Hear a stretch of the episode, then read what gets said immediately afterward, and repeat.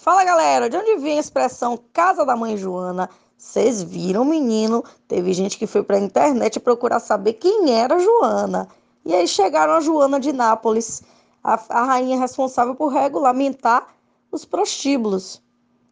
Só que lá em Portugal, a expressão não se chamava Casa da Mãe Joana, se chamava Passo de Joana, que significa a dona da cidade Joana.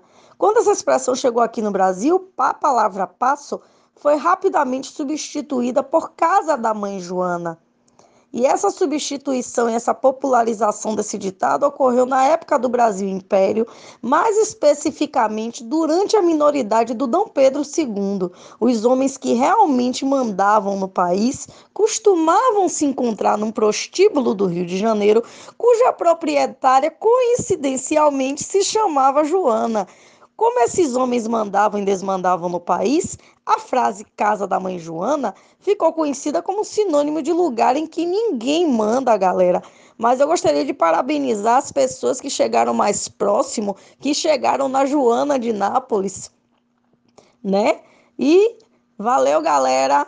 Fique ligado que eu vou publicar aí o próximo Kiss.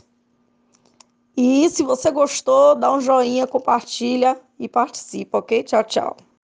Fala galera, de onde vem a expressão casa da mãe Joana? Vocês viram, menino? Teve gente que foi para a internet procurar saber quem era Joana.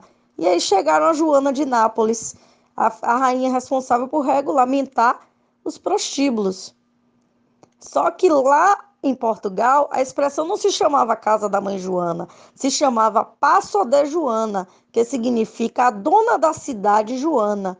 Quando essa expressão chegou aqui no Brasil, a palavra passo foi rapidamente substituída por Casa da Mãe Joana.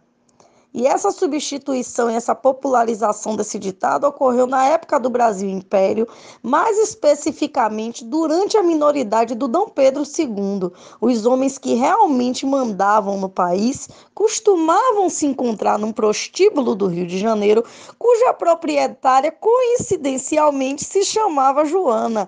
Como esses homens mandavam e desmandavam no país, a frase casa da mãe Joana ficou conhecida como sinônimo de lugar em que ninguém manda, galera.